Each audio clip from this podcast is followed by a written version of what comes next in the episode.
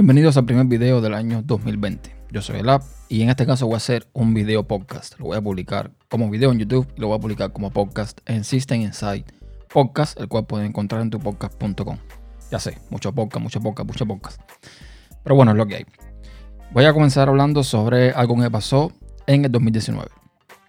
Resulta que este ordenador que está acá tiene una fuente de 750 watts EVGA que la había comprado en su edición bronce. Como saben algunos, las fuentes tienen varios tipos de categorías: bronce, gold, platino, etc. Siendo bronce la, digamos, de menor calidad, entre comillas, y eh, la gold, la platino, se supone que tienen mejores componentes, etc. Lo que pasó con la fuente de 750 eh, watt EVGA bronce es que el fan comenzó a hacer un pequeño ruido con el tiempo.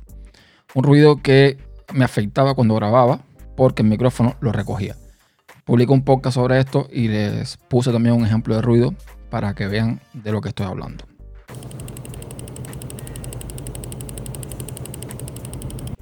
Total, que decidí entonces comprar una igual de 150 watts, pero Gold. Porque según dicen en los foros y en los sitios de soporte de EVGA, mientras eh, mejor sea la fuente, mejor los componentes y estas de, digamos, edición bronce tienen la, digamos, cualidad de que el fan se eh, rompe más rápido o presenta problemas de forma más rápida. Total, compré la edición Gold y me dispuse a cambiarla el 29 de diciembre, más o menos. La diferencia entre la bronce y la Gold en cuanto a conectividad, para mí, era que en este caso la bronce tenía eh, ya integrado el cable del CPU, el cable del PCI Express y el cable de eh, la motherboard.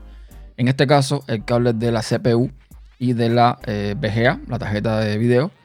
En la bronce está integrado, en la, en la Gold había que ponerlo de forma modular. Estas fuentes modulares tienen toda una serie de conectores que tú puedes ir conectando ahí los cables que necesites según lo que necesites. Así de simple. Total, que conecto la nueva fuente, le conecto respectivos cables, intento encender la computadora y no enciende. Me pongo a revisar, me pongo a probar, me pongo a hablar con David, por ejemplo, a ver qué podía hacer, esto lo otro.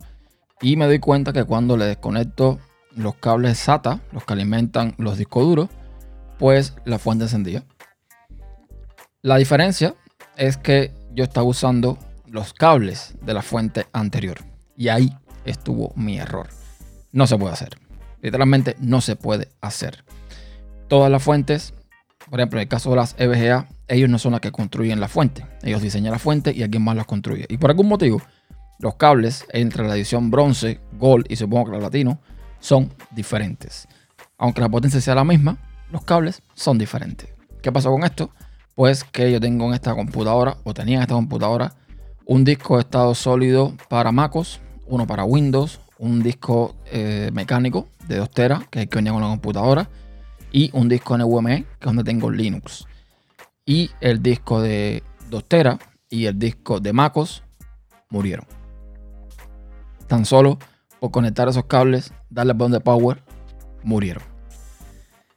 Yo, evidentemente, siempre me leo el manual Siempre eh, trato de revisar un poco las instrucciones antes de hacer nada. Pero por algún motivo, en la parte donde decía que cada fuente lleva su cable específico y designado para dicha fuente, yo no pensé en ningún momento que en, este caso los cables fueran tan diferentes. Yo saqué mi cuenta, dije 2 EVGA, misma potencia, mm, no, no tiene por qué ser diferente. Pues sí, eran diferentes. Total, que me cargué dos discos duros. Un SSD de 256 GB y un disco mecánico de 2 TB. La suerte es que en el caso del disco SSD, donde tenía MacOS, no tenía nada relevante, simplemente MacOS, ya está. En el de 2 TB lo usaba siempre almacenamiento. Era el disco que yo usaba como puente entre todos los sistemas que tengo en la computadora. Y bueno, no tengo más discos 2 TB se acabó. Toda la información que tengo ahí, o tenía ahí, también lo tengo en el disco NVMe, donde tengo Linux. Y además lo tengo replicado en un disco externo como backup. sea, la información la perdí, pero eh, no la perdí. Perdí ese disco, pero no la información. Y eso fue lo que pasó con la dichosa fuente. Que son esas cosas que tú dices, ¿me hacía falta realmente cambiarla? Bueno, me hacía falta porque el fan estaba haciendo ruido. Esa fuente VGA de 750 watts, la bronce, yo la había sacado, la había abierto, había roto la garantía, lo había limpiado el fan. Empezó a, digamos que funcionar mejor, pero de nuevo volvió a hacer ruido. Me hacía falta cambiar de todos modos la fuente. Entonces, eh, buscando estas mejoras, lo que hice fue cargarme dos discos duros. Así de simple. Entonces, nada, tengan cuidado si tienen, compran una fuente nueva y van a actualizar su computadora con estas cosas. Tengan muchísimo cuidado. Todo por la vagancia de simplemente quitar los cables viejos y poner los cables nuevos. Ya. Tan simple como eso. Y para cuando yo pensaba que todo había quedado ahí, pues resulta que ahora tengo en la máquina Linux y Windows y me pongo a jugar en Windows, a qué sé yo, entro a Windows y al rato Windows me dice, hemos detectado que tu Windows no está activado.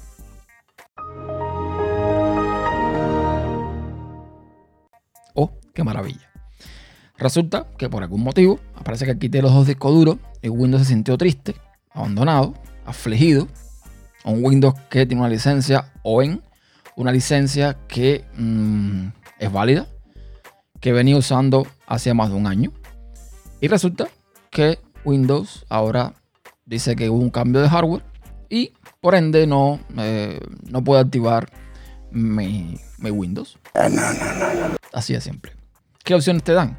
Pues eh, comprar una licencia nueva, lo más bien, o mm, intentar usando la, digamos, la asistente que tiene de actualización, todo el tema de eh, el troubleshooting este que tiene, que es para el asistente para ver qué problemas tiene. Y supuestamente ahí debes conectar a internet. Hay una opción que dice cambiar recientemente mi hardware. Pinchas ahí. Se supone que tienes que conectar a internet. Pero la ventana que se conecta a internet dice que no. Que no tiene acceso a internet. De que ahí más tarde los servidores en estos momentos no son alcanzables. Y ahí está mi Windows. Como estábamos estos días de fin de año, he intentado buscar soporte eh, no ha llamado a Microsoft, evidentemente, al equipo de soporte, porque, bueno, estos días muy complicados, ya, sabemos, estamos fin de año, eh, bueno, principio de año en este caso. Ya mañana o pasado trataré de comunicar con ellos para ver qué pasa con mi licencia, para ver qué pasa con mi hardware, pero es que yo no añadí ningún hardware, yo no cambié mi motherboard, yo simplemente quité dos discos duros. El disco donde estaba Windows sigue instalado, todo lo demás está justo como estaba, y lo único que cambié también fue la fuente no creo yo que Windows haya detectado que cambie una fuente de bronce a gold y por eso, ya por ello, pierdo la activación de Windows. Estas cosas, bueno, eh, aprovechando ya de que me quedo sin MacOS, voy a optar por quedarme simplemente con Windows y con Linux en la computadora. MacOS en este caso lo seguiré usando en mi MacBook Pro. Y vamos a ver. Si no resuelve el tema de Windows, yo no voy a comprar una licencia de Windows. Básicamente lo mismo con Windows lo puedo hacer en Linux. Eh, War Thunder, que es el juego que juego en Windows. En Linux lo tengo. Corre a menos frames por segundo, pero corre bien.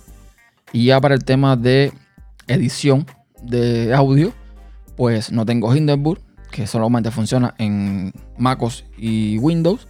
Pero tengo Zen Audio, que me hace el trabajo bastante bien. Lo único que desearía es que la Rodecaster Pro no funciona tampoco en Linux, no tiene soporte oficialmente. Pero bueno, son las cosas que eh, uno tiene que sacrificar, ¿no? Eso hasta el día en que me dé el loco y mande todo esto al carajo, me compre un Mac y Santa Pascua. Se acabó. Entonces nada, eso fue lo que me pasó. Tengan mucho cuidado cuando cambien las mm, fuentes, tengan mucho cuidado de poner el cableado correcto, el que viene en la caja, el que dicen las instrucciones, etcétera, para que no les pase lo que me pasó a mí. En mi caso, ya les digo, me hice la idea de que los discos se rompieron porque les tocaba romperse, porque los discos se rompen, ¿saben? Entonces me hice la idea de que se rompieron por causas naturales, no porque yo metí la pata y ya está. Tiro para adelante y vamos a ver hasta dónde eh, me alcanza esto.